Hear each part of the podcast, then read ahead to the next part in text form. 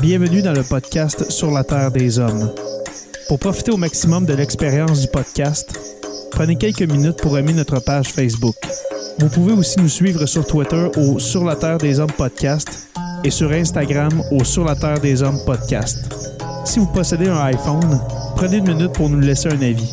Ainsi, vous allez faire grimper le podcast dans le moteur de recherche.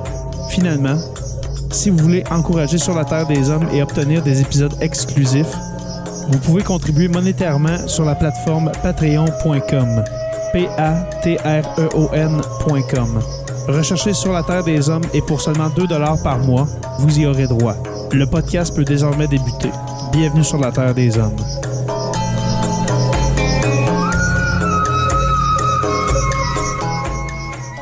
Cet épisode de Sur la Terre des Hommes est présenté par Construction Rivard.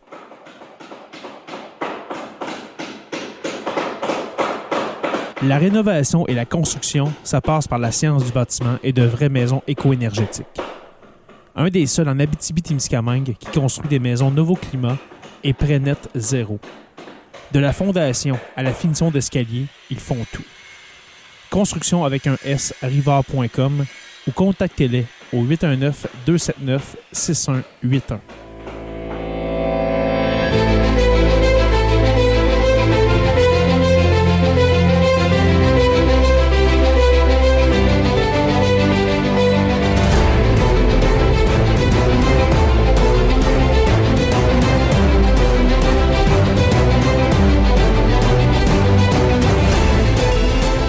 Bonjour à tous et à toutes et bienvenue à cet épisode 219 de Sur la Terre des Hommes.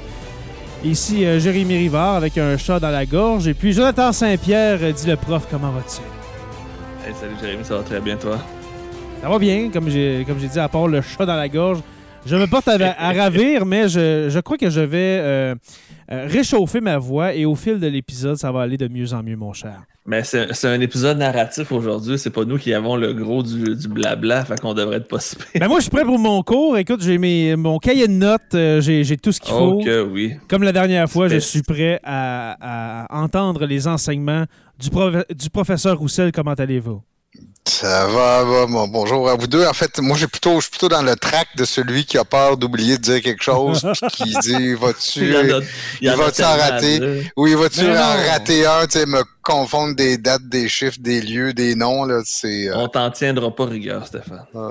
Vraiment pas. c'est de- toujours, c'est toujours comme ça quand on rentre dans un, dans un, ce mood-là, là, tu sais, espèce de track avant, là, tu sais, comme ça, la track de l'acteur qui oublie, qui a peur d'avoir oublié une ligne, là. Mhm. Avant une présentation orale. Ouais. Ça, là, c'est euh, un, petit aparté. là. C'est un, c'est un rêve que je fais souvent. Quand j'étais au secondaire, je faisais beaucoup de théâtre, d'im- ben, d'impro, mais surtout euh, euh, aussi un peu de, des pièces de théâtre, tout ça. Puis souvent, encore aujourd'hui, j'ai j'ai 33 ans et je rêve que je suis sur scène et que j'oublie que j'ai un blanc. Puis ça fait Ah, ouais. 17 ans que je, que je suis plus au secondaire. Mais tu sais, je rêve à ça. c'est vraiment, vraiment étrange. là. Mais oui, ça, ça- ça montre que le, le track, ça existe, même pour les meilleurs, n'est-ce pas, professeur J'avais aussi, j'ai fait un rêve semblable euh, qui m'avait vraiment marqué où je, je, je rêvais que j'allais dans une conférence, j'arrive sur scène, puis j'ai absolument rien à dire. J'arrive au podium, Ah, là, j'ai, je, je l'ai complètement, je sais, j'ai aucune espèce d'idée de quoi je dois parler. Là, tu te réveilles en sueur, t'es mal, tu te Mm. dis, OK, là, je suis pas, je suis pas à une conférence, je, je ne suis pas sur une scène, je suis dans mon lit. Ouais, mais ça C'est- prend, ça prend toujours quelques minutes, hein, se remettre de mauvais feelings. Ouais, vraiment. C'est- assez pour, se- pour scraper une nuit.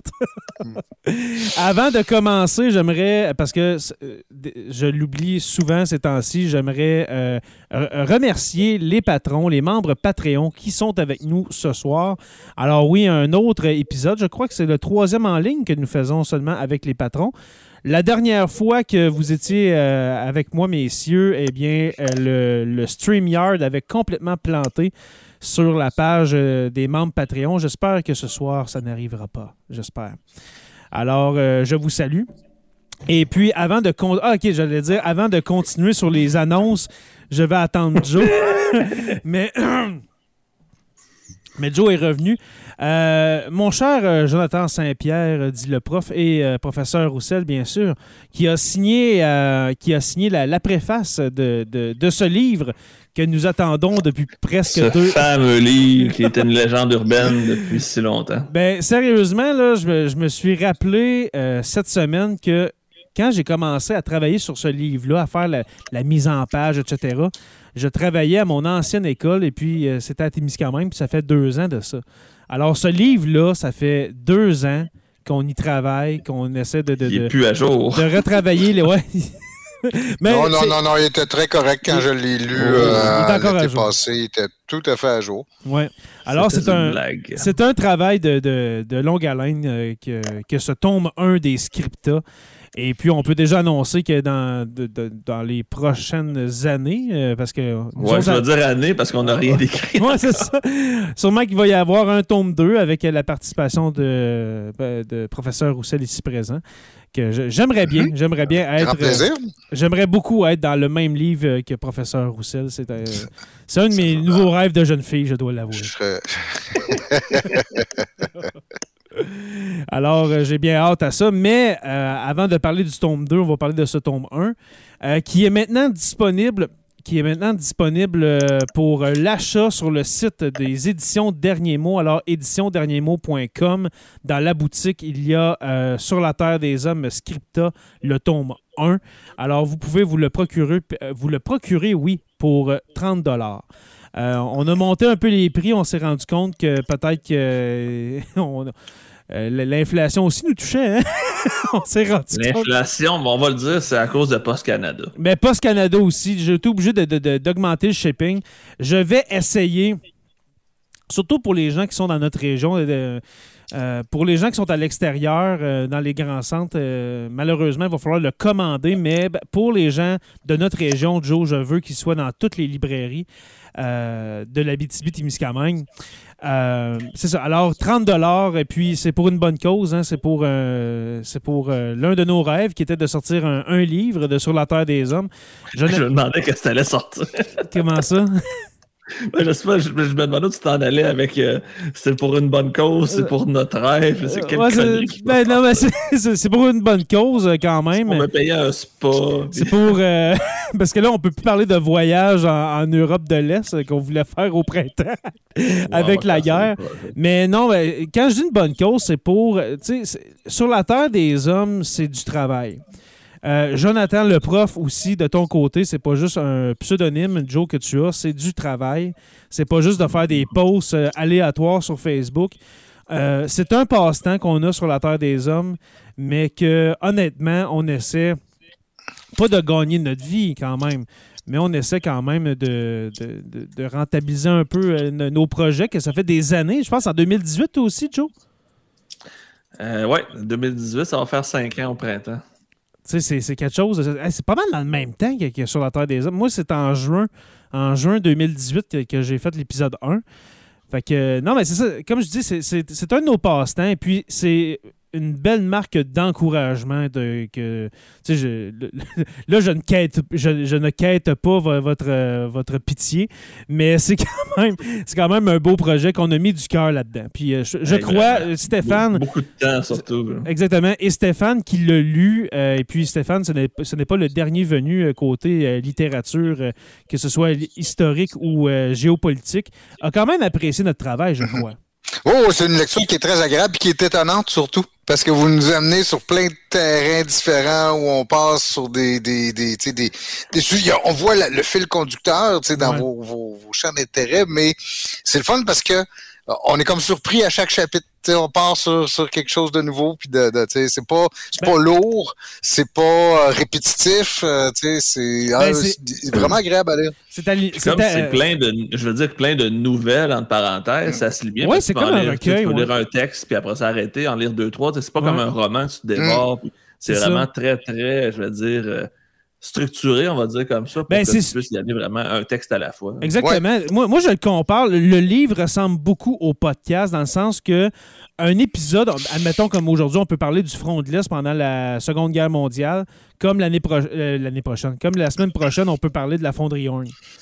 Tu sais, on, on- on passe, on passe euh, un peu d'une époque à l'autre, côté historique. Il y a la section de Jonathan le prof. C'est dans la, je pense que c'est dans la tête de Jonathan le prof que je l'ai euh, je l'ai intitulé. oui, que dit. En plein milieu du livre, euh, que le meilleur, hein, c'est comme un Oreo, dans le, le- le meilleur est dans le milieu.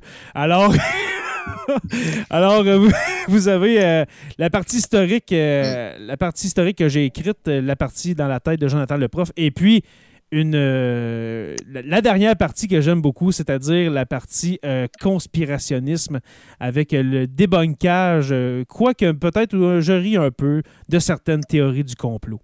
Alors, Avec vous- raison. avec raison. Alors voilà, là, on va pas passer l'épisode là-dessus, là, mais si vous voulez vous procurer le livre Sur la Terre des Hommes, Scripta, tome 1, il est disponible sur le site éditionderniermot.com dans la boutique. Et puis, je vais remettre le lien euh, quas- quasiment tous les jours euh, sur la page Facebook. Et puis aussi, vous avez le lien, euh, euh, je crois, sur la page de Joe hein, aussi, Joe? Oui, je l'ai partagé tantôt. Super. Alors voilà pour les annonces. Professeur Roussel, on, nous allons continuer là où nous l'avions laissé il y a deux semaines. C'est-à-dire, je crois que nous étions en 1943, Mhm. En plein front de l'Est pendant la Deuxième En Guerre plein hiver. en plein hiver, pendant la Seconde Guerre mondiale. Où est-ce qu'on en était au juste?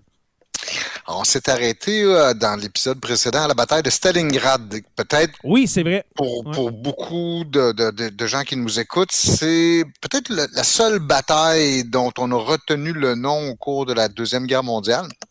Euh, euh, c'est une bataille qui a été même presque immédiatement dans les, Ouais. les semaines, les mois, les années qui suivent, ça a été rapidement mythifié, c'est-à-dire vraiment élevé comme étant au rang de tournant de la deuxième guerre mondiale, même pendant la guerre, littéralement. Ok, les journaux, y compris les journaux occidentaux, euh, plusieurs euh, euh, en, en- en Russie aussi, même en Allemagne, on sentait que c'était un- une, une bataille extrêmement importante. Pourquoi elle est extrêmement importante? D'abord, ben, les pertes des Allemands sont, sont considérables. Mais, mais même quand on regarde ça, c'est pas, on va voir, c'est pas leur pire défaite en termes de nombre de soldats perdus ou de matériel perdu. Il va y avoir, il y a des défaites plus importantes comme que celles-là qui s'en viennent.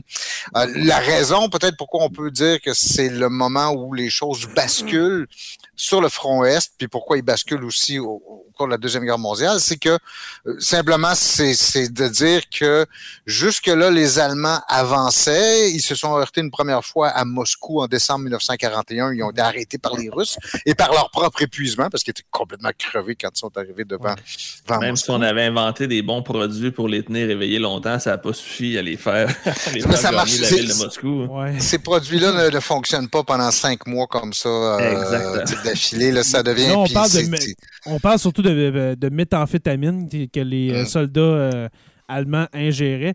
Mais il faut- il faut dire aussi, euh, messieurs, que entre 1939 et 1942, l'Allemagne est imbattable. Tout va Il n'y a bien. pas de frein, il n'y a pas de break non plus. C'est non-stop. C'est non-stop. On prend l'Ouest, on prend la France, euh, on commence à bombarder la Grande-Bretagne, on s'enligne vers l'Est, ça va tellement bien, on avance, on avance, et puis là, bang, Stalingrad, et après ça, ben là, ça commence à débouler. C'est ça euh, ce soir qu'on va, euh, Ouais. va décrire. C'est pour ça qu'on sépare les deux épisodes, l'épisode de la première partie et la deuxième partie sur le Ouais. front de l'Est par Stalingrad, parce que dans la première partie, les, avant, les Allemands avancent, ils ont l'air invincibles, euh, ils ont quelques coups d'arrêt déjà, comme je le disais, dont celui le plus important à Moscou en décembre 1941, euh, mais euh, à partir de Stalingrad, ils se mettent à reculer. Ouais.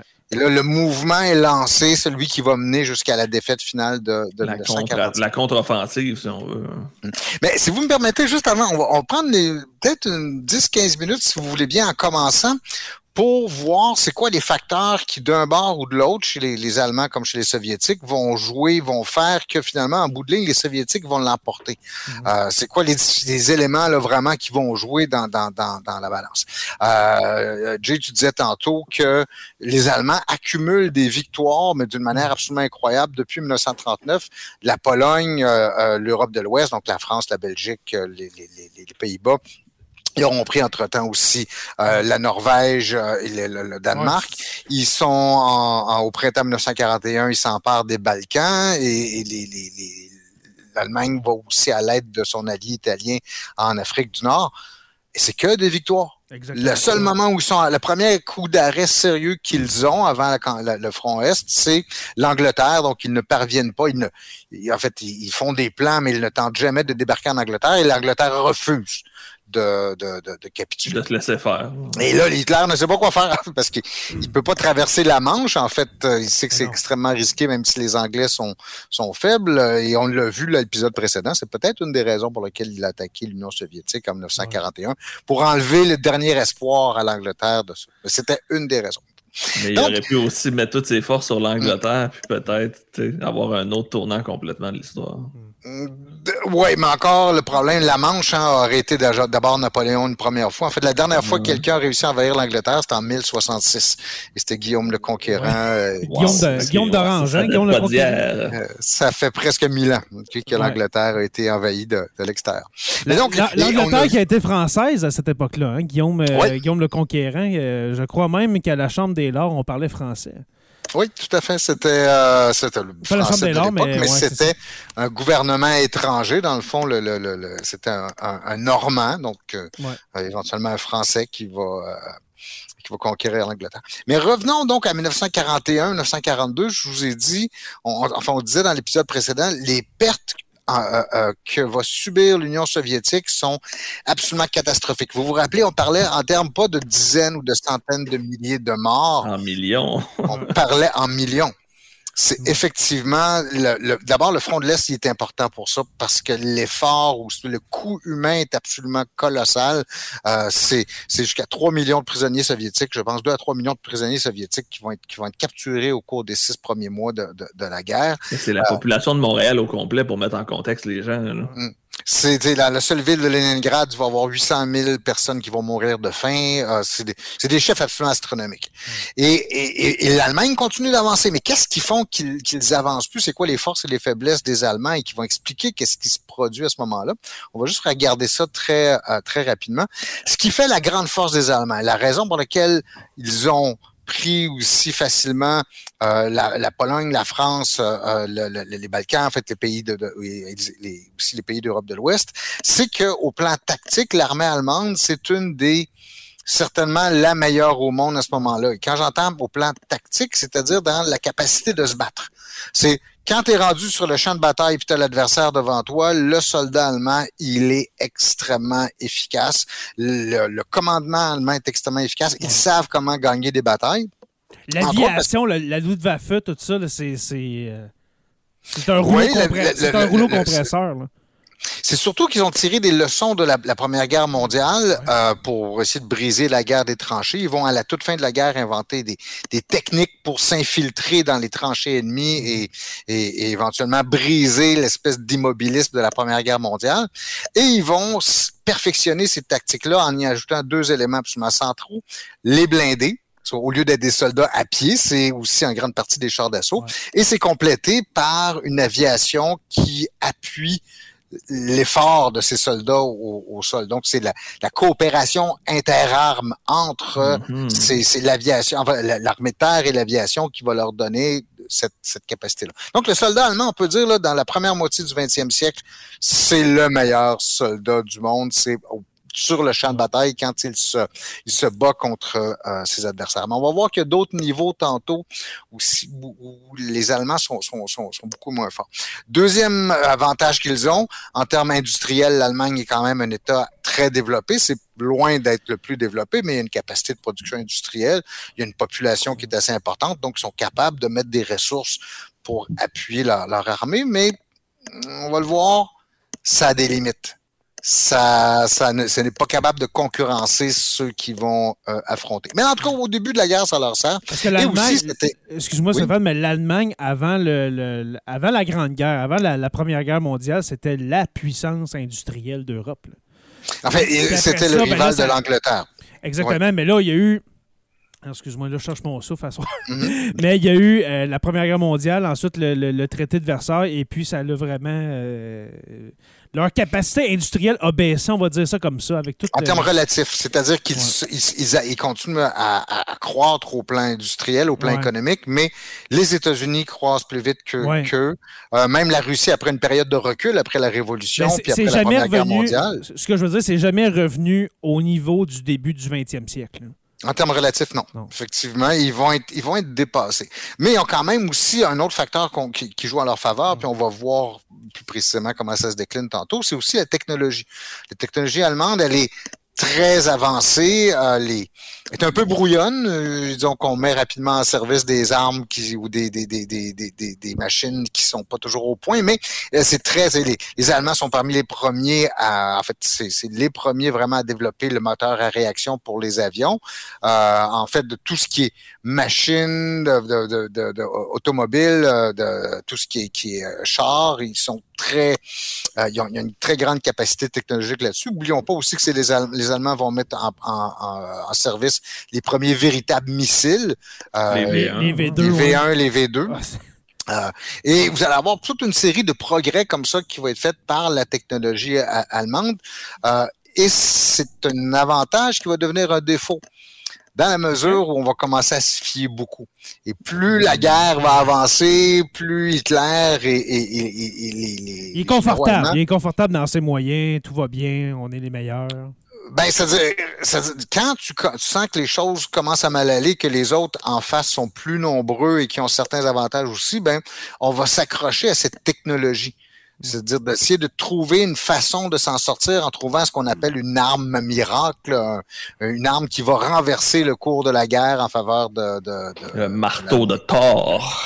on va le voir tantôt, on va parler de certaines de ces armes-là. On connaît l'avion en réaction, on connaît les missiles, mais on va parler d'une autre Wunderwaffen, c'est-à-dire une arme miracle que les, les Allemands vont mettre en place. Là où ils sont moins forts, qu'est-ce qui va les perdre finalement? Ce qui les a perdus d'abord, on l'a vu dans le premier épisode, c'est la logistique. C'est-à-dire Mhm. que de soutenir une armée en campagne, euh, c'est pas, c'est, c'est souvent la partie la plus compliquée en fait. De, de- c'est pas la bataille elle-même que que quand on met une armée en campagne et qu'elle se déploie sur le champ de bataille et qu'elle doit poursuivre une série de combats, ben, il faut encore la nourrir. Il faut amener des munitions, il faut amener des pièces de rechange pour le matériel, il faut amener du- des renforts, il faut amener de oui, tout, de l'essence. Il faut être capable de la fournir. Dans les grandes distances en Russie, ceux qu'on a vus dans le premier épisode, qui se, des fronts, un front qui se, se- qui se, se déploie sur des millions de kilomètres carrés, euh, si ta logistique est pas solide, et c'est le cas des Allemands, les, ça, ils ont toujours négligé cette, cette dimension-là, ça va leur jouer de très, très mauvais tours. Et c'est ce qui explique leur épuisement en décembre 1941. C'est pour ça qu'ils n'arrivent pas au bout de toute la série de victoires qu'on a vues, malgré les victoires qu'ils remportent les unes après les autres. Ils arrivent devant Moscou, ils sont trop épuisés parce que la logistique ne suit plus. Et ça, les Allemands n'ont jamais été bons là-dedans. Puis les guerres qu'ils ont menées, par exemple, au- cours de la Première Guerre mondiale, puis au, euh, au- au début de la Deuxième Guerre mondiale, ça a été, dans le cas, au début de la Deuxième Guerre mondiale, des guerres rapides où tu- la victoire était obtenue assez rapidement, donc tu n'avais pas besoin de nourrir ton armée pendant, pendant des mois, voire des années. C'était la, la Blitzkrieg là, pour, les, pour les Allemands. C'était la guerre Hitler. C'est on frappe, ça prend quelques jours, quelques semaines et c'est fait. Vite fait, bien fait. Puis là, c'est, Tout à fait. là, c'est, ça Et à ce moment-là, en t'es pas mois et en obligé-. Tu n'es pas obligé Hmm. de te mobiliser pendant des, des- ton, ton industrie et ton, ta logistique pendant des mois et des années. Or, c'est ce qui va se produire sur le front russe. Première faiblesse des Allemands. Deuxième, les Allemands, ils sont pas bons dans un autre truc, c'est le renseignement. Ils sont pas bons pour obtenir des informations sur leurs adversaires. Euh, les services de renseignement allemands, tant au niveau, par exemple, d'évaluer les capacités industrielles et économiques de ces adversaires, de faire, de faire des prévisions sur leur production, sur leur capacité de mobiliser des troupes, ils sont toujours dans le champ. Ils, ils- ils se trompent presque systématiquement. Et même chose sur le front, quand il s'agit de- de- de- de- c'est pour ça qu'ils vont se faire surprendre à quelques, quelques occasions. Euh, ils peuvent se laisser manipuler. On va voir tantôt qu'ils vont se faire manipuler par euh, par les Russes. Donc le renseignement est pas est pas euh, est, vraiment pas une de leurs forces. Une troisième faiblesse qu'ils ont, À- attends, c'est- à- à- avant Oui, Stéphane, je- parce que à- avant d'aller vers d'autres choses, quand on parle de, de renseignement, est-ce que ça se peut que les Allemands aient cru eux-mêmes à leur propagande, c'est-à-dire de penser que les, les Soviétiques sont des arriérés bolcheviques qui sont euh, peu évolués? Est-ce que ça se peut que ils aient cru eux-mêmes à cette propagande-là, puis qu'ils aient, qu'ils aient Ah. sous-estimé les forces soviétiques? En bonne partie. C'est-à-dire, si tu regardes surtout du côté des, dirigeants et de Hitler et des, des- des dirigeants nazis, il y a un mépris, il y a un, senti- un complexe de supériorité face aux, aux- aux- Soviétiques, euh, même vis-à-vis de beaucoup d'autres peuples. En fait, les Allemands se considèrent comme étant la, la- la- les nazis, en fait, considèrent le- les peuples germaniques comme étant au-dessus de, de tous les autres, capables de faire, de réaliser des exploits que les autres peuvent pas euh, euh, réaliser. Mais à l'étage au-dessous, chez les professionnels du renseignement, ceux dont c'est le travail, ceux des militaires, des économistes, des, des scientifiques qui sont chargés de faire l'analyse de, de- de- des informations qui, qui, qui leur proviennent, là aussi, tu as des déficiences. C'est-à-dire qu'ils sont, ils ont, ils ont de la difficulté à lire les informations qu'ils ont puis à faire un tableau qui est, qui est cohérent. Euh, donc, ça fait qu'on sous-estime les forces de l'adversaire. on a l'impression que euh, on, on peut euh, remporter une victoire facile là où ça va être beaucoup plus compliqué. On pense que les Russes, à plusieurs reprises, c'est le vrai, en vrai en 1941-42, on n'arrête pas de répéter le Russe est mort.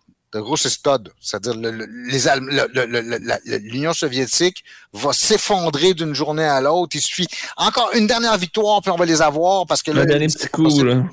Oui, on va les avoir. Ils sont sur le bord de craquer, ils s'en viennent là. Puis à chaque fois, on sous-estime la capacité extraordinaire. Je vois dit en passant, je vais y revenir Mhm. tantôt, mais absolument extraordinaire des Russes de se relever de défaites, mais catastrophiques. Et c'est ce qui surprend les Allemands. Ils disent, mais n'importe qui d'autre aurait capitulé. Il n'y a rien que les, ar- a tellement- les arrête. Dans le fond, sais, euh, ça va prendre quoi? Hum, Stéphane, Voilà. ce, que, ce que tu Oui. racontes, là, ça ressemble tellement, je trouve, au conflit qu'on vit en ce moment entre la Russie et l'Ukraine. Cette espèce de, de- de propagande qu'on dit, euh, les, les- Ukrainiens ont, euh, ont passé en blitzkrieg. là. on s'entend que les Russes pensaient prendre l'Ukraine en dedans d'une semaine.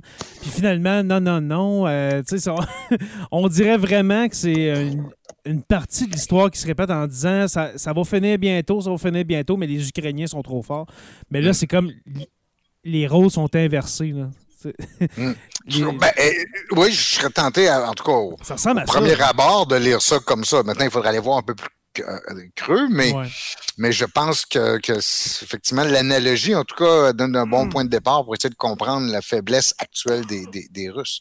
Et aussi, ils pêchent un peu par, on voit, ils ont les défauts qu'on peut voir aujourd'hui étaient déjà présents au cours de la, la, la, Ouais. la Deuxième Guerre mondiale.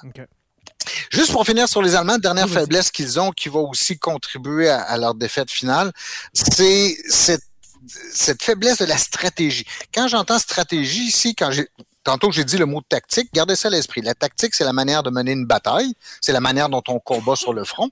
La stratégie, c'est la manière dont on mène une guerre. Et donc, comment on mobilise toutes les ressources, où on mobilise, on, on, vit, on, on établit quels sont les objectifs que l'on, veut prendre pour gagner la guerre, ou encore, qu'est-ce qu'on veut en faisant la guerre? C'est quoi l'objectif que l'on court? en en- en- en- en- on, on cherche en gagnant la guerre? Je vous- on, on disait dans le premier épisode euh, sur le front de l'Est que les Allemands étaient pas capables de se décider entre trois objectifs qu'ils jugeaient extrêmement importants, mais qui avaient le malheur d'être dans des directions différentes. hein. je vous ai dit, posé. je parlais de Leningrad au nord, de Moscou au centre et de, de, de, de, de Kiev et l'Ukraine au sud. Euh, donc, est-ce que dans quelle direction vous envoyez votre armée? Puis finalement, ils ont décidé de les envoyer dans les trois, et ce qui va poser un certain nombre de problèmes, vous vous en doutez bien. Ce qu'il y a, on l'a vu euh, dans, dans l'épisode précédent. Mais c'est vrai comme ça, tout le long de la guerre, où on a- les Allemands changent d'idée sur leurs objectifs, ils sont pas capables de se fixer une stratégie à long terme autre que on, on gagne des batailles. Puis je vous dis, ils sont bons pour gagner des batailles, les Allemands. Mais leur strat- seule stratégie, c'est de dire, ben, à force de gagner des batailles, on va, on va obtenir euh, tout ce qu'on veut et, et plus. Mhm. Mais ça donne pas lieu à une pensée claire sur la manière dont on va mener la guerre à terme. Les champions dans la stratégie, je pense, c'est les Britanniques et les Américains. Eux sont capables d'avoir une vision d'ensemble. Ils vont le faire au cours de la Deuxième Guerre mondiale, mais dans l'histoire britannique puis l'histoire de l'Empire britannique, c'est vraiment ça, d'avoir une vision globale de la stratégie ou de, de la situation stratégique internationale, mais mondiale en fait, et de jouer sur différents tableaux, puis de jouer sur leurs forces économiques ou sur d'autres pour éventuellement gagner une guerre. C'est comme ça qu'ils vont gagner contre Napoléon.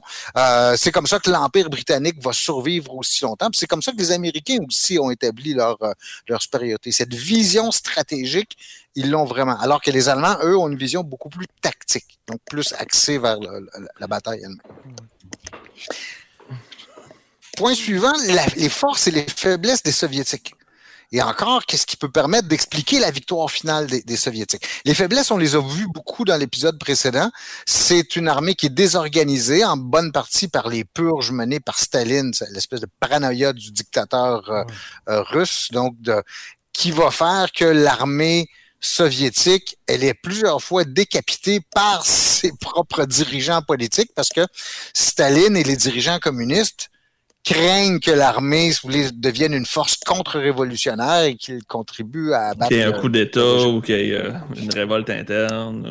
C'est, la, la, en fait, je, je, je vous l'ai dit, on, on, le disait dans, dans l'épisode précédent, les Staline et les communistes ou le, le, le, le pouvoir communiste en Union soviétique se méfient plus de l'intérieur que de l'extérieur, c'est-à-dire plus des ennemis de l'intérieur, imaginaires bien souvent, que des ennemis de l'extérieur comme Hitler. Et même dans, durant la guerre contre les nazis, on va continuer à faire des purges absolument extraordinaires à l'intérieur du pays pour contre des, des ennemis imaginaires qu'on qu pense qu'ils veulent renverser. Donc l'élite va disparaître à plusieurs reprises. Oui, et donc vous avez une armée qui est décapitée. Donc, vous n'avez pas une tradition de commandement, ou en tout cas, il y en a une, mais elle n'est pas, pas très forte. Tu pas personne qui a de l'expérience sur le, sur le terrain. Mmh. Tu n'as personne non plus qui veut prendre des initiatives. Parce qu'admettons que ça aboutit à un échec, tu te retrouves devant, devant le, le, le, le, prochain sur la chaise. Exactement, sur le, NKVB ou la, la, la, la, police secrète des euh, ou la police du, du, du, Parti communiste. Deuxièmement, vous avez tout au plan technologique, l'armée euh, euh, soviétique, elle est nettement en retard par rapport à l'armée euh, allemande. Elle est très nombreuse, mais elle est très mal équipée. Il manque des choses vitales, notamment des trucs de communication, très peu de systèmes de radio, euh, les systèmes de, de communication entre les armées armées sont très peu euh, performants. Les soldats sont pas très motivés non plus. Donc, vous avez, et, comme, comme tu le disais, euh, euh, Joe, tantôt, peu expérimentés aussi, connaissent pas le, le terrain. Qu'est-ce qui va les aider? Qu'est-ce qu'il faut garder en tête pour comprendre pourquoi finalement de 1943 à 1945, ils parviennent à renverser la tendance malgré, je, je, je sais que je me répète là, malgré des pertes absolument catastrophiques de plusieurs plusieurs millions, on parle peut-être 20 millions de personnes. Comment ils parviennent à renverser la tendance? C'est parce qu'ils vont être capables de faire des choses que les autres sont pas capables de faire. Premier truc, c'est qu'ils vont être capables de mobiliser la population soviétique, euh, quelques Russes et autres, parce que beaucoup, beaucoup de nations différentes qui composent l'Union soviétique, mm -hmm. au-delà de tout ce qu'on aurait pu imaginer. Il y a une réserve, si vous voulez, de, une réserve de ressources humaines qui est énorme. Infini. mais c'est parce que c'est pas n'importe. T'as beau avoir des, des, dizaines de millions de personnes dans la population, si t'es pas capable de la mobiliser, ouais. Si les gens veulent pas, si les gens résistent, s'il y a plein de, t'es pas capable de, de, de, de les organiser, puis de les, les ça sert à rien. Ça devient même un fardeau. Mais les Soviétiques vont parvenir, eux autres, à aller taper dans cette réserve de ressources humaines infinie pour la transformer effectivement en une armée qui va être capable de se battre. Déjà, c'est un exploit en soi. Parce que, que beaucoup de pays... Est-ce que c'est oui, là, est-ce que c'est là, Stéphane, où est-ce que, Sta... où est-ce que Staline va faire une espèce d'appel à la nation, à la fierté soviétique, au patriotisme, au patriotisme russe, de, de, de la survie de, de, de la Russie? C'est pas mal là, hein, dans les années euh, 43-44. En fait, c'est même avant. Dès 1941, en fait, on va oh, faire des premières concessions. D'abord, on va les fouetter le nationalisme russe, mais aussi de d'autres euh, euh, nations qui constituent euh, l'Union soviétique. Ça prend du temps quand même, puis les communistes n'aiment pas trop ça. Le nationalisme, c'est quelque chose dont ils se méfient, mais finalement qu'ils vont utiliser. Et c'est pour ça qu'on utilise encore aujourd'hui le, le, terme de grande guerre patriotique. Là, quand, quand, quand, quand, Poutine utilise cette expression-là, ben, il, il désigne cette guerre-là qui a été transformé sur le plan du discours en, une guerre nationaliste. Deuxième chose qu'il va faire, ou si ça va prendre du temps à prendre effet, mais ça va jouer quand même, c'est qu'une autre chose que les communistes détestent, qu'ils abordent, c'est la religion. Or, les Russes et beaucoup de peuples en Union soviétique sont des peuples très religieux on va accepter, parce que alors que les communistes, eux, sont contre la religion, ils trouvent que c'est une, une, invention de la bourgeoisie. L'opium du peuple. Exactement. On va dire, bon, OK, d'accord, vous pouvez pratiquer la religion, puis on va aller chercher les popes. Si vous voulez, donc, les, les popes, c'est le pape dans la religion orthodoxe, ou les, les, en fait, les dirigeants de, de, de, de l'Église orthodoxe, et on va les mettre à contribution, bon, on va mobiliser la population en faisant appel aussi aux sentiments religieux. Et troisième source aussi, le Parti communiste et son organisation, à la grandeur du pays, est capable d'aller chercher les gens assez facilement, qu'ils le veuillent ou non. C'est pas important de savoir si les gens veulent être mobilisés. Le Parti communiste, lui, a la capacité de savoir, bon, ben, on va aller chercher un tel, puis un tel, puis un tel, puis on va l'embarquer dans l'armée. Et ça, ça se répète des, dizaines de millions de fois, c'est-à-dire qu'on est capable d'aller chercher tout le monde pour les embarquer dans l'armée. Et donc, tu peux te permettre de c'est affreux de dire ça comme ça, là, dire, là, mais le régime communiste pouvait se permettre de perdre 1, 2, 3 millions, alors qu'il est capable de mobiliser 10, 20, 30 millions de, soldats. Mais quand on connaît un peu l'histoire de l'Union soviétique, c'est tellement vrai, Stéphane, ce que tu dis. Et la mentalité de Staline, la, fameuse citation, hein, la, mort d'une personne, c'est une tragédie, la mort d'un million, c'est une statistique. On est rendu là directement. C'est fou, raide. La, vie humaine ne, compte pas. Ça vaut rien. Et, c'est un peu déjà ce qu'on avançait dans, dans l'épisode précédent, c'est-à-dire que la guerre est particulièrement horrible parce que je, je, me mets du point de vue du soldat soviétique. Hmm. Tu as autant peur du nazi en avant de toi que du communiste derrière toi. Euh, c'est horrible comme situation. Là, c'est, euh, le commentaire de Yves Nadeau le résume bien, une conscription forcée. Une conscription, une conscription forcée, oui. C'est exactement ça. Puis comme tu dis, Stéphane, c'est que là, tu n'as pas d'alternative. Si t'es pris des deux côtés en sandwich entre Staline et Hitler. t'es comme, t'as pas d'option. Euh, ah non, c'est épouvantable comme situation. Donc, première force des, des, Soviétiques, leur capacité de mobilisation. Deuxième force des Soviétiques, ça va être c'est un corollaire de la première, si vous voulez, c'est qu'ils sont capables de se constituer des réserves énormes. Donc, avec tous ces millions de soldats qu'on mobilise, qu'on finit par équiper tant bien que mal, et bien souvent c'est mal que bien, mais on va revenir tantôt sur ce point-là. Euh, c'est que non seulement ça, c'est qu'ils sont capables en même temps de garder une capacité d'initiative. Même si les Allemands avancent, même s'ils ont des pertes énormes sur le front, ils ont en arrière des réserves qu'ils vont pouvoir engager à leur guise au moment où ils le veulent. Donc, ça veut dire qu'ils ne sont pas toujours constamment sur la défensive. Ils sont capables, et ça va être le cas à Moscou en décembre 1941, ça va être le cas à Stalingrad au, au cours de l'hiver 1942-43, où on va être capable de caché derrière, sous les, lignes, des armées énormes qu'au moment opportun, on va lancer contre les Allemands qui sont en train de s'épuiser. Les deux batailles dont je vous parlais, c'est exactement ça qui va se, produire. Troisième avantage, c'est ça, les gens le connaissent un petit peu moins, même si on peut s'en douter. Autant je vous ai dit tantôt, les Allemands sont pas très forts sur le renseignement autant les Soviétiques sont très forts sur l'art de, on pourrait dire en anglais, de deception ou l'art de, de manipuler leurs adversaires, ou en tout cas, de cacher leurs intentions à leurs adversaires. Dans les deux batailles dont je vous mentionnais, à Stalingrad, à Moscou, à Stalingrad, mais ça va être vrai dans une autre bataille dont on va parler tantôt, à Kursk, les Russes sont capables de masser en arrière de leur ligne d'énormes réserves que les Allemands voient pas ils sont capables de cacher leurs intentions, de, de, de, dissimuler ces armées-là, qui, au moment où le haut commandement le, juge opportun, peuvent sauter dans la mêlée puis faire effectivement la, différence. Et dernier point sur lequel je vais insister, je vois que le temps file, puis je veux qu'on parle de course et de, d'autres événements comme ceux-là. Euh, les Russes vont développer quelque chose qui est entre la stratégie et la tactique. Vous vous rappelez tantôt, je vous ai dit, la tactique, c'est l'art de mener une bataille, la stratégie, c'est l'art de mener la guerre. Entre les deux, il existe un autre niveau qu'on néglige beaucoup, mais que les Soviétiques vont développer au maximum.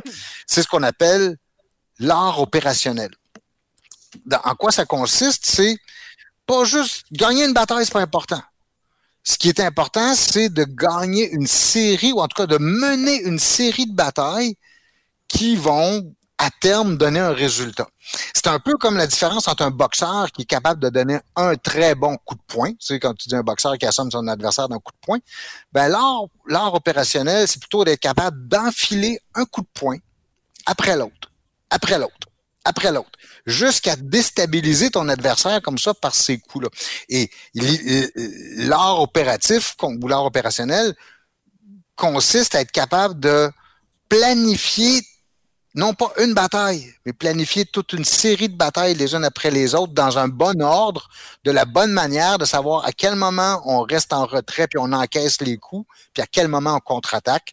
C'est donc c'est les Russes peuvent se permettre de perdre une, deux, trois batailles ou d'avoir de perdre des troupes énormes sur le terrain, mais c'est à la longue. Chacun des coups et des claques qui donnent, c'est le résultat de l'ensemble de ces claques-là qui vont donner le résultat. Ça me fait, ça me fait penser à une partie d'échecs. Tu peux sacrifier des pions en masse tant que tu as encore tes, tes éléments importants, puis tu peux justement anticiper plusieurs coups d'avance. Euh, ouais, il y a beaucoup de stratégies dans, dans, ce que tu viens de dire, Stéphane. C'est super intéressant. Ouais, ben alors qu'on ne connaît pas beaucoup en Occident. Si on parle beaucoup dans la stratégie, la pensée stratégique occidentale, on pense beaucoup à la tactique comme les Allemands, on pense beaucoup à la stratégie comme les Britanniques et les Américains. Mais le niveau opérationnel, on a tendance à le négliger avant que tu continues, Stéphane, moi j'aurais une question. Euh, qui est autour de Staline? C'est qui ces, généraux? Te, souviens-tu? Hmm. C'est pas Staline qui a pensé à ça, là, de, la, réplique soviétique. C'est.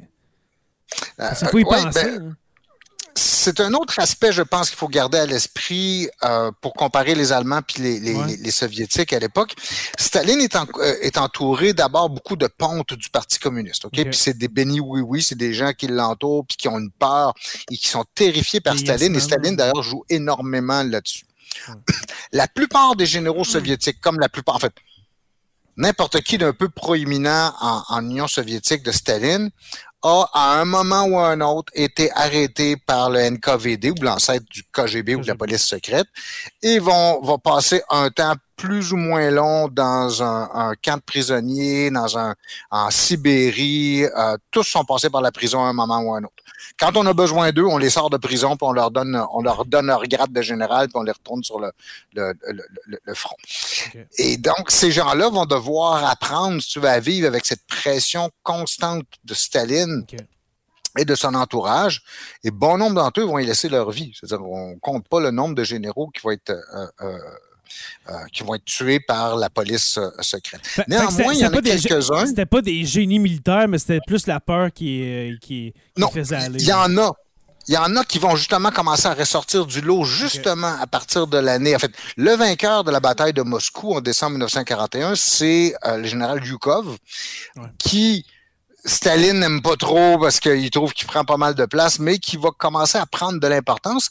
Et comme dans n'importe quel régime de cette nature-là, vous avez quelqu'un qui prend un peu de grade ou un peu d'importance, il amène avec lui ses protégés.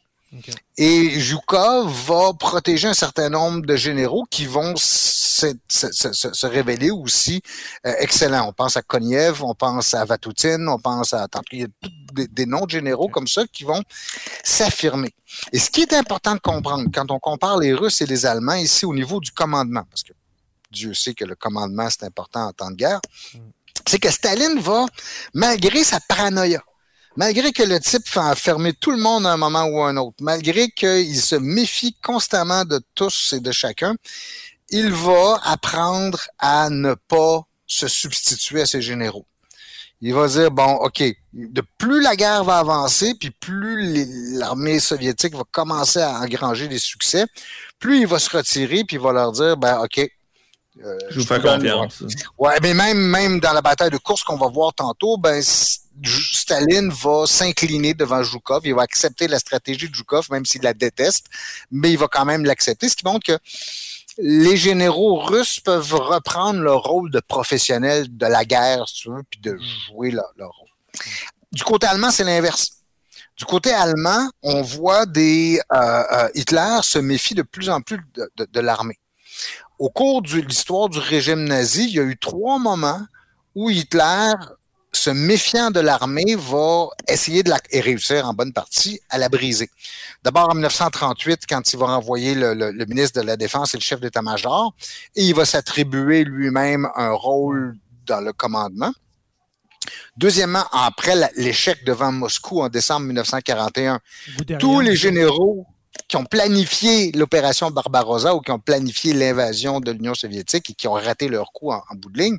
Et tous ceux qui disent à Hitler, là, là, il faut arrêter, il faut, faut s'arrêter l'offensive, là, il faut euh, reprendre. Euh, dont Heinz Guderian, je crois, qui avait dit. Euh, Exactement. Tout à fait. Guderian est le plus connu d'entre eux, mais il y en a d'autres dont, qui vont, dont les têtes vont rouler après l'échec devant Moscou. Et Hitler va se donner encore un rôle plus personnel et plus direct dans le commandement de l'armée allemande. Et la troisième étape, c'est en juillet 1944, quand il y a un coup de tentative d'assassinat qui est fait contre Hitler en juillet 1944. Valkyrie. Oui, dont on a fait un film d'ailleurs euh, il y a quelques années. Tom Cruise. Excellent film. Et naturellement, qu'est-ce qui arrive, c'est que Hitler va encore se méfier davantage de ses généraux. L'armée va perdre encore plus de poids. Donc, le résultat, c'est que d'un côté, tandis que Staline se retire du haut commandement et laisse, il fait confiance à ses généraux professionnels, Hitler fait le chemin inverse. Lui prend de plus en plus de place dans le commandement et avec l'espèce de concentration que ça entraîne, euh, les problèmes que ça entraîne dans la mesure où les militaires professionnels occupent moins de place, ben déjà ça aggrave les problèmes de l'armée. Surtout que Hitler n'avait pas toute sa tête non plus, est en train de perdre de plus en plus les pédales au fur et à mesure que la guerre avance. Donc, les décisions ne devaient pas être très, très rationnelles. Oui, il y a un débat là-dessus entre les historiens parce que jusqu'à quel point Hitler. Parce que le, problème qu'on a aujourd'hui, c'est que les généraux allemands, après la Deuxième Guerre mondiale, ceux qui ont survécu, quand ils sont tous à mettre à écrire leur mémoire puis à commenter les batailles auxquelles ils ont participé, ils ont commencé un petit jeu qui consiste à mettre toute la faute sur le dos de Hitler. Tout ce qui a mal mmh. été, c'est la faute de Hitler.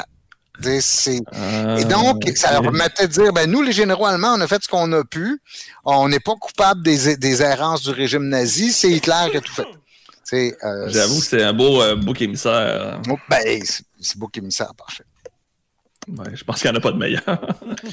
Donc, voilà la situation. C'est quoi les forces et les faiblesses qui vont, en bout de ligne, permettre aux, Soviétiques de l'emporter? De, si vous voulez, maintenant, je vais passer les 10-15 minutes qui me restent, on va avancer dans le temps un petit peu parce qu'on va aller à une deuxième étape très importante euh, dans, dans l'évolution des choses sur le front de l'Est, mais on va se garder la, la, toute fin de la guerre pour un autre épisode où on pourra revenir sur la suggestion qu'on a eue de, de, de, patron de parler de la libération des camps de concentration, par exemple. On va mhm. revenir justement à cette question-là. on, va revenir sur les conséquences aussi de, la dernière année de la guerre. Et là, on va se concentrer sur un, un autre épisode du front de l'Est, une autre de ces batailles absolument débiles en termes de nombre de personnes, de matériel qui est envoyé, des choses absolument inimaginables aujourd'hui. C'est des chiffres, donc on, on, va se ramener à, au lendemain de la bataille de Stalingrad. Les, euh, les Allemands viennent de manger toute une volée et les Russes, donc, au moment où l'armée, la sixième armée allemande, qui est l'armée allemande qui est enfermée dans la ville de Stalingrad, va capituler en février 1943, les Russes et Staline, parce qu'à ce moment-là, Staline n'a pas tout à fait compris encore qu'il devait laisser à ses généraux la bride abattue, et qui se mêle encore de la conduite directe de la guerre. Staline décide qu'on poursuit l'effort. En fait, que la victoire de Stalingrad doit être exploitée au maximum. Et on va décider, Staline planifie demande qu'il y ait quatre grandes offensives qui soient lancées durant l'année 1943 pour aller chercher le maximum de profit de cette victoire de, Stalingrad. Il y en a deux qui n'auront pas lieu, mais il y en a une, l'opération Mars, qui a lieu donc justement en février et mars 1943, immédiatement après Stalingrad, où les Russes disent OK, on fonce, on fonce vers l'ouest, les Allemands sont désorganisés, on va peut-être être capable de couper une partie de l'Allemagne allemande qui est au qui est dans le Caucase, au sud de Stalingrad. On va être capable de l'isoler, puis on va être capable de pousser jusqu'à l'Ukraine. Donc, jusqu'au terrain qu'on connaît si bien, euh, malheureusement, à, raison de l'actualité aujourd'hui, vers Kiev, vers Kharkiv, vers des villes dont on connaît le nom aujourd'hui. Et les Russes avancent, s'avancent, s'avancent, s'avancent à toute vitesse. Les Allemands sont désorganisés complètement, jusqu'à ce qu'il y ait un officier allemand, un général allemand qui s'appelle euh, Erich von Manstein, qui a le commandement des troupes allemandes au sud de Stalingrad, euh, va réaliser ce qu'on appelle le fameux coup de revers, c'est-à-dire qu'il va réussir à, faire euh, pivoter son armée pour prendre les Soviétiques littéralement les culottes baissées dans leur avance vers, vers l'ouest.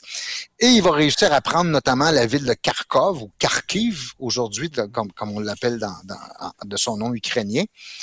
Euh, et repousser une bonne partie de cette offensive que Staline a voulu après la victoire de Stalingrad. Conséquence de cette bataille-là, là, je vous demande de faire appel à votre imagination, d'imaginer une carte de la, de la Russie. En fait, le front allemand, russo-allemand, à, ce moment-là, au printemps 1943, c'est presque une ligne qui descend nord-sud à travers la Russie. Vous avez l'Ukraine qui est toujours entre les mains des Allemands, vous avez le reste de la Russie qui est aux mains des, des, Russes, et vous avez cette ligne-là qui les divise à travers la Russie. Sauf à un endroit. Il y a une des conséquences de la stratégie ou du ce qu'on appelle le coup de revers de Eric von Manstein, c'est qu'il y a une partie que les Russes ont réussi à prendre durant leur offensive du printemps 1943 qui reste en leurs mains. Fait que là, imaginez-vous, le front, il est plus ou moins droit sur un axe nord-sud, sauf à un endroit autour de la ville de Kursk, où il fait une bosse comme il y a une bosse russe dans le front allemand, si vous voulez, il y a une espèce de bosse qui fait 150 km sur son axe. Une euh, poche de résistance. Ouais, c'est ça, comme on pourrait appeler ça une hernie ou un saillant, si tu veux, dans, dans, le front euh, allemand. Mm-hmm. Et ça fait à peu près 30 000 km donc 150 km de, de large par euh, 200 km sur l'axe nord-sud. Et si le front est arrêté dans cette forme-là, donc au printemps 1943, au moment où les deux adversaires sont épuisés, de toute façon, la fameuse boîte du printemps est revenue. Euh, les mouvements sont plus difficiles. On en profite pour se remettre un peu sur, sur pied. Et n'importe qui qui regarde la carte du front germano-soviétique à ce moment-là, il regarde la bosse puis dit ça ne peut pas être autrement que là que ça va se passer. C'est comme c'est calé d'avance là, tu sais. On va crever le, on va crever l'abcès. Ben, pour, pour, les, pour les, les, Russes, c'est sûr que c'est un tremplin d'attaque absolument extraordinaire. Vous êtes déjà enfoncé dans le front allemand, donc vous repartez de là. Mm-hmm. Puis pour les Allemands, c'est absolument intolérable. Tu sais, il faut comme couper cette espèce de de, de, de, de boss qui sont, qui sont dans leur front. Fait que des deux bords, on sait très, très bien que le prochain match, il va se jouer là. Et au centre de cette bosse-là, il y a une ville donc qui s'appelle Kursk et qui va donner son nom à, à, à, la bataille. Bataille qui a lieu à l'été 1943, euh, dans lequel les Allemands et les Russes vont vraiment jeter tout ce qu'ils ont. c'est probablement une des plus grandes batailles de l'histoire de l'humanité. Juste du côté russe, quand on prend l'ensemble des forces, y, compris les fameuses forces de réserve dont je vous parlais tantôt, que les Russes sont tellement bons pour cacher, là, parce qu'ils vont en cacher encore, encore cette fois-là. C'est environ 2 millions de soldats soviétiques qui vont être lancés dans cette bataille. Du côté allemand, c'est 900 000 soldats qu'on va lancer dans la bataille. En tout, le nombre de chars d'assaut qui sont engagés, si on prend vraiment un compte large, c'est 10 000 chars d'assaut qui vont s'affronter dans cette, dans cette bataille. C'est des ordres de grandeur. Là, ça n'a aucun sens. Aucun sens. Pour revenir sur un point que j'évoquais tantôt, parce que là, je viens de parler de chars d'assaut, je vous ai dit tantôt que les Allemands comptaient beaucoup sur la technologie. Et que pour plus la guerre avance, plus la technologie, c'est comme leur espèce de, de, de, de, de, gilet de sauvetage auquel ils veulent s'accrocher, que la technologie va leur permettre de, leur, de les sortir de la mauvaise situation.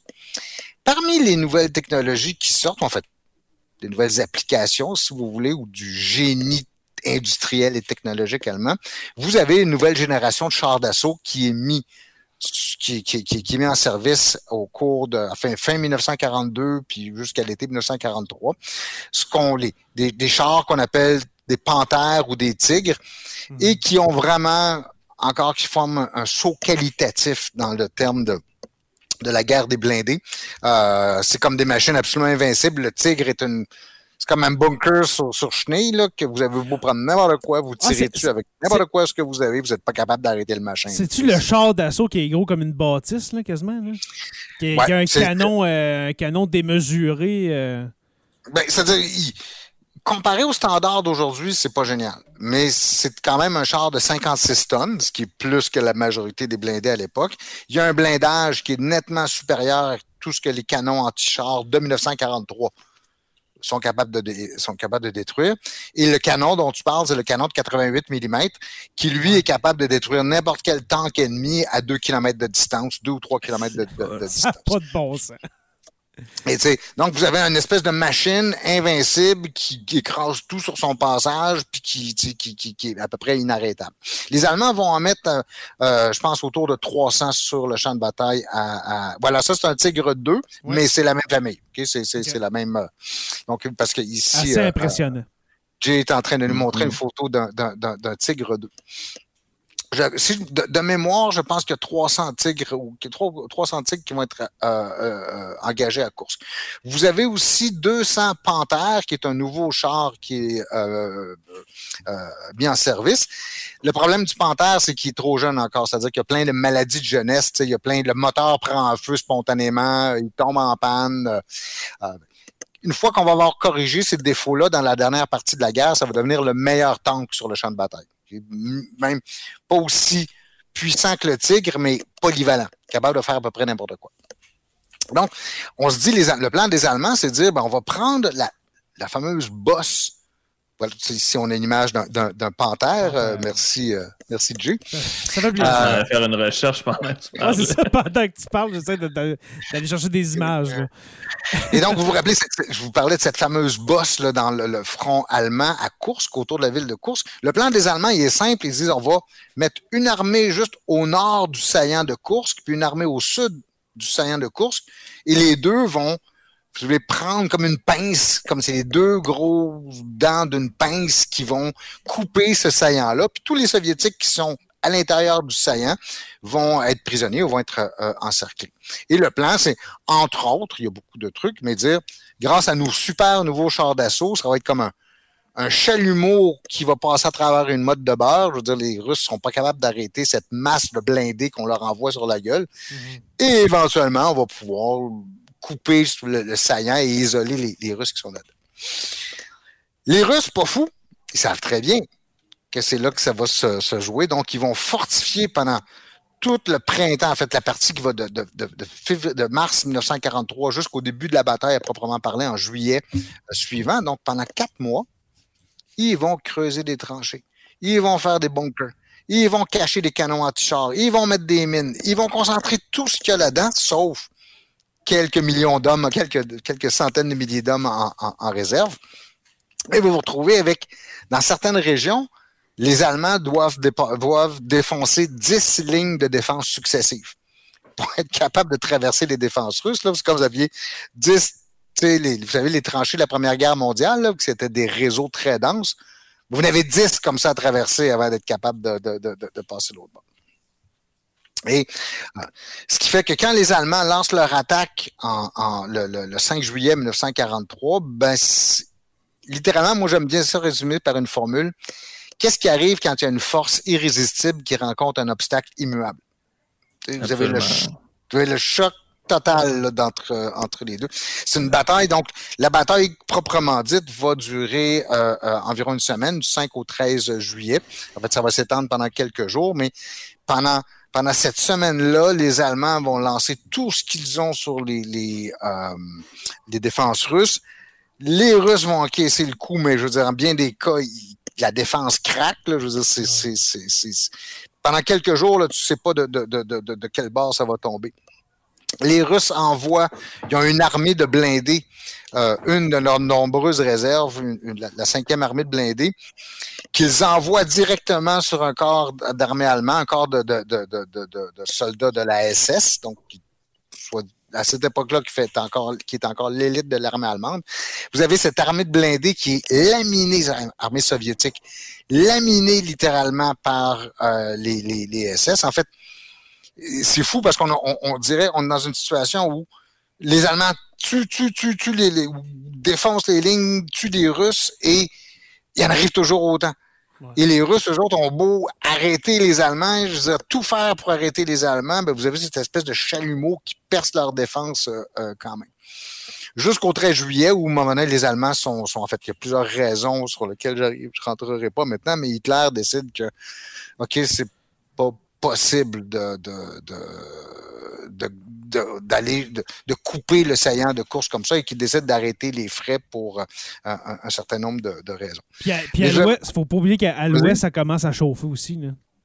Oui, parce qu'en fait, une des raisons pour lesquelles Hitler arrête l'offensive de Kursk, c'est parce que les Américains, les Britanniques et les Canadiens viennent de débarquer en Sicile, en Italie.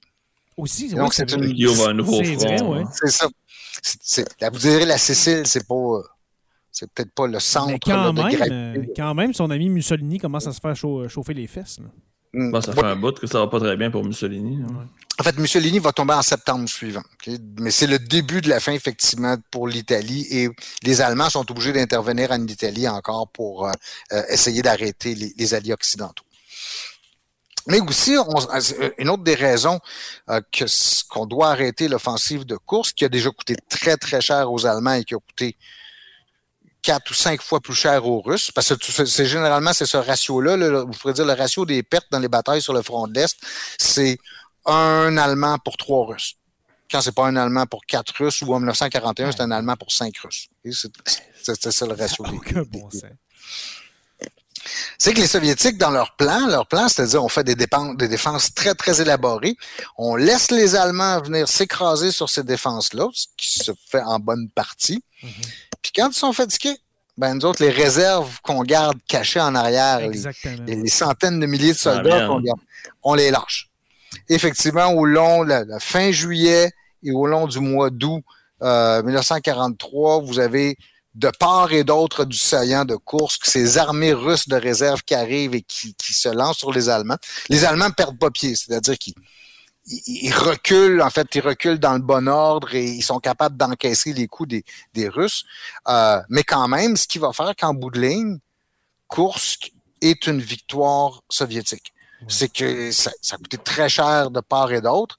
Les Allemands ne sont n'ont pas craqué, si vous voulez, ils ils sont pas brisés, mais ça, mais ils sont obligés de reculer. Ils reculent, et ils reculent. Et donc, l'Ukraine d'aujourd'hui, donc Kharkov, éventuellement Kiev, va être repris par les Russes. Si bien que Kursk, cette deuxième grande, troisième grande bataille du front de l'Est, est une victoire euh, soviétique et qui a énormément d'importance. D'abord, parce que les Russes ont gagné leurs deux premières grandes victoires à Moscou et à Stalingrad pendant l'hiver. Kursk, c'est pendant l'été les Russes viennent de prouver qu'ils sont capables de gagner des batailles pendant l'été.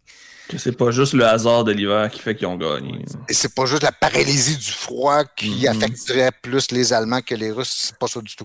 C'est qu'on voit maintenant, en fait, tous les facteurs que je vous mentionnais tantôt, cette capacité de cacher son jeu euh, à l'ennemi, cette capacité de mobiliser des troupes euh, énormes, cette capacité d'avoir une, euh, du matériel au point où tu es capable d'encaisser toutes les pertes, ben, elle joue pleinement à Kursk.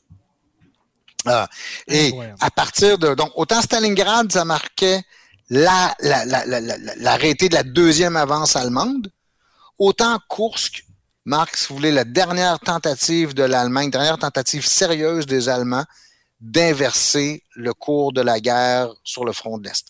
À partir de, Kursk, les Allemands sont presque constamment sur la défensive, à, l'exception de quelques endroits locaux.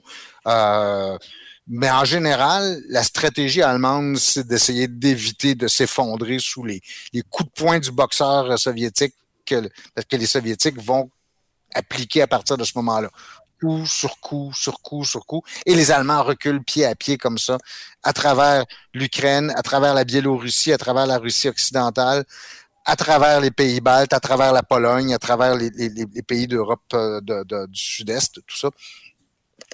La dernière grande catastrophe, en fait, je pourrais dire la dernière bataille ou l'autre grande bataille catastrophique pour les Allemands, puis c'est là-dessus qu'on va s'arrêter ce soir, c'est ce qu'on appelle l'opération Bagration. C'est une offensive majeure que les Soviétiques mettent de l'avant euh, ou lancent en fait en juin 1944. Une bataille dont on, autant on a entendu parler de Stalingrad, autant beaucoup de gens ont entendu parler de Kursk, autant l'opération Bagration, elle est moins connue, en bonne partie parce qu'elle survient en juin 1944. Et qu'est-ce qui arrive en juin 1944? Débarquement de Normandie. Voilà. on a mis toute notre assurance, nous les Occidentaux. Le mois de juin 1944, c'est le débarquement et le début de la bataille de Normandie. Il s'est rien passé d'autre. Non. Et pendant l'opération Bagration, en fait, les Russes vont capturer, tuer ou blesser 600 000 Allemands. C'est toute la, c'est ce qu'on appelle la destruction du groupe d'armée centre. Donc, le groupe d'armée centre, c'est le nom de, de, de, cette unité allemande, si vous voulez, qui est au, centre du dispositif. Et c'est un des pires revers que les Allemands. C'est pire que Stalingrad. En fait, c'est hmm. pire que, que, que, que, que ce qu'il y a à Kursk en termes de pertes puis de, de, de, de euh, ça marque vraiment comme l'effondrement du, du, front allemand euh, euh, à l'est.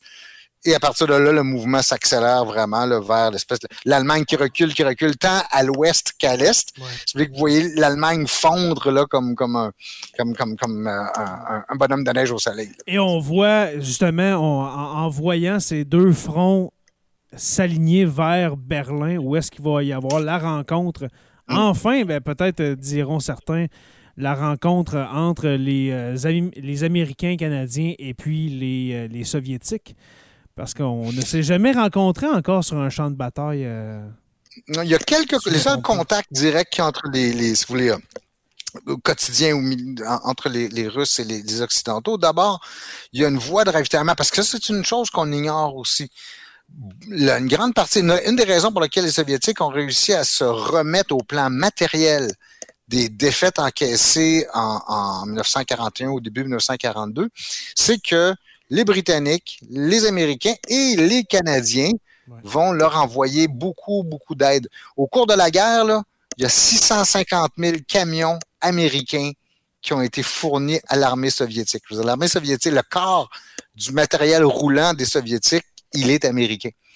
Ah, euh, ah l'usine de Angus, euh, les, les shops Angus dans l'est de Montréal qui sont aujourd'hui rendus le des développements de condos. Là. À l'époque, c'était des usines, des usines, et notamment des usines ferroviaires, mais qui vont être transformées en usines de chars au cours de la Deuxième Guerre mondiale. On va produire des chars d'assaut. De mémoire, on produit 1800 chars Valentine, c'est un modèle de tank britannique que le Canada produisait sous licence. De ces 1800 chars, je ne me souviens plus si c'est 1800 ou 1300, mais bon, bref, on, je ne suis pas dans les détails. De ces 1300 euh, chars, il y en a 30 qui vont rester au Canada et la balance va être envoyée en Russie. on, parle de toute, la production donc de Valentine canadien va être hmm. envoyée en Russie où les Russes, semble-t-il, vont bien les, apprécier. En fait, il y a énormément. la Russie va bénéficier d'un d'un appui matériel de l'Occident qu'on suspecte pas. Mais là, on parle de chars, on parle de, je pense, 22 000 avions, euh, des millions de bottes. Et Dieu sait si c'est utile, des bottes en Russie, hein? Mm. Euh, des rations pour les soldats, du matériel médical, du matériel de communication. J'avais, bref, le, ça coule à flot des usines américaines, canadiennes et même britanniques vers euh, l'Union soviétique. Et c'est ce matériel-là a certainement contribué à inverser la tendance, euh, surtout à, dépasser les catastrophes qu'on a vues au cours de, l'année 1941, dans lequel les Russes perdaient tout leur matériel, tous leurs, soldats. Stéphane, je t'écouterai pendant deux heures. c'est vraiment. Tu dis des choses que je, je, ne savais pas sur la Deuxième Guerre mondiale, puis j'ai lu, j'ai écouté des choses sur la Deuxième Guerre mondiale comme la, fameuse opération que tu as nommée tantôt, que je me souviens plus. L'opération Bagration? Bagration. Bagration, j'avais jamais entendu ça. Jamais entendu En fait, Bagration, c'est le nom d'un général euh, russe qui est mort en se battant contre Napoléon, euh, qui est mort en 1812. OK. Mais c'est fou comment que. Tu sais, quand on a dit au dernier épisode, la Deuxième Guerre mondiale, on aurait pu faire un podcast sur la. Deuxième Guerre mondiale, puis le toffer pendant 5-6 ans, ce podcast-là. Ah, il, y a, tellement de stock. Là. Ça, a été six ans. Ça donne quasiment goût de le faire, par c'est ça. on va faire durer le plaisir. Là, déjà, on, s'en est, préparé un troisième pour l'année 1945. là, ce qui est intéressant en 1945, c'est qu'on voit ça tant du côté ouest que est. OK, là, on va voir comment, tu, disais, Jay, comment ils, vont se rejoindre, les armées mm. euh, alliées occidentales puis soviétiques vont se rejoindre. Euh, on va voir un peu qu'est-ce que les Canadiens font dans ce, gros tableau-là. Puis on va voir justement ce que disait aussi tantôt. C'est quoi, qu'est-ce qui se passe quand on, voit les premiers camps de concentration euh, qui, quand on découvre les premiers camps de concentration. Ça, on n'en a aucune idée. Là. Je pense que le renseignement ne savait pas. Ah, moi, je pense qu'il savait. Ah, je vais, je trancher entre vous deux. On s'en doutait. On s'en doutait, ouais. Mais que ce soit des camps, des, camps d'extermination, des camps de prisonniers, oui. C'est sûr qu'on le savait. Mais des camps d'extermination de cette ampleur-là, euh, vous saurez au prochain épisode comment, comment les Américains et puis, ben, fond, l'armée alliée, parce que les, Américains, les, les Soviétiques, euh, euh, comment je dirais ça, dès qu'ils avancent sur le front vers Berlin, les Soviétiques découvrent en Pologne, un peu partout, les camps de concentration, les camps d'extermination, comme à, Auschwitz, Birkenau, etc que ça n'a aucun bon sens, le régime nazi. Euh, mais ça, comme j'ai dit, on va le savoir au, euh, je au prochain cours, mais non, au, euh, prochain épisode. un beau lapsus. C'était quasiment ça. J'avais vraiment ça en tête au prochain cours. Mm. Je dis souvent ça dans ma classe. Euh, Stéphane, merci pour euh, tes connaissances. Je veux dire ça comme ça. Merci toujours de me donner cette occasion-là. C'est un délice. Je, suis reconnaissant toujours d'avoir le plaisir d'en parler comme ça. C'est un délice de, t'écouter, mon, cher ami. Et puis, ne te gêne pas. S'il y, y, a des sujets comme ça, tu dis j'aimerais vraiment vous amener tel sujet, vas-y, Stéphane, lâche-toi lousse. Laisse aller la bête, euh, le panzer en toi. Et puis, on va le, on va le, le laisser aller. Alors, merci beaucoup, Stéphane. Stéphane, euh, pour cet épisode. C'était vraiment très euh, instructif et intéressant. Ben, merci à tous les auditeurs, auditrices, puis euh, merci à vous deux, messieurs. Sûrement que ceux qui. très bientôt. Oui, ceux, qui t'écoutent en podcast en ce moment, si. S'ils ne t'ont pas encore entendu, si vous découvrez le podcast, eh bien, c'est ça, notre cher Panzer Roussel. Alors, merci Stéphane. Merci, mon cher Jonathan Saint-Pierre, dit le prof. J'ai eu une belle leçon encore une fois. comme tu disais tantôt, on apprend tout le temps quelque chose de nouveau. C'est la Deuxième Guerre mondiale, ça me fait capoter. Ah, vraiment, vraiment. Et puis j'ai déjà hâte au prochain épisode. Je ne sais pas la semaine prochaine ou dans deux semaines, mais on va essayer de, de, les coller ceux-là pour euh, mm-hmm. parler de cette fin de, cette année 1945 où est-ce que le, le, le, front de l'Ouest rencontre le front de l'Est et puis qui va engendrer, oui, une série, une autre série d'épisodes sur la guerre froide, vous l'aurez deviné. Alors, euh, merci les gars. Merci aux auditeurs, les membres Patreon qui étaient là ce soir avec nous. Merci d'avoir été à l'écoute. Pour ceux qui sont en, podcast, eh bien, je peux. Euh, ben, je, vous rappelle qu'on est disponible aussi sur euh, YouTube, au Sur la Terre des Hommes podcast. Euh, pour ceux qui nous euh, écoutent, le contraire, pour ceux qui nous regardent sur YouTube, eh bien, nous sommes disponibles en podcast sur euh, Spotify, Google Podcast, Apple Podcast, Deezer, partout. Amazon Music, ça fait longtemps que je ne l'ai pas dit en, fin de show, ça. Amazon Music. Je pense qu'ils sont. vraiment quelqu'un qui nous écoute là-dessus? Je pense qu'ils sont trois. Écoute, c'est vraiment, c'est vraiment fou cette histoire-là d'Amazon Music à personne. correct. J'aimerais beaucoup leur parler. Ceux qui sont sur Amazon Music et qui nous suivent en podcast là-dessus, euh, je vous aime beaucoup. OK, je vous aime beaucoup. Euh, merci à nos membres Patreon, les curieux, les stagiaires, euh, historiens, orateurs, les, stagiaires, oui, je l'ai dit. notre non, oui, les érudits, notre orateur construction avec un S Rivard de Rouen-Noranda. J'ai vraiment mal à la. Une chance que je parlais pas beaucoup ce soir, messieurs. J'ai vraiment mal à la.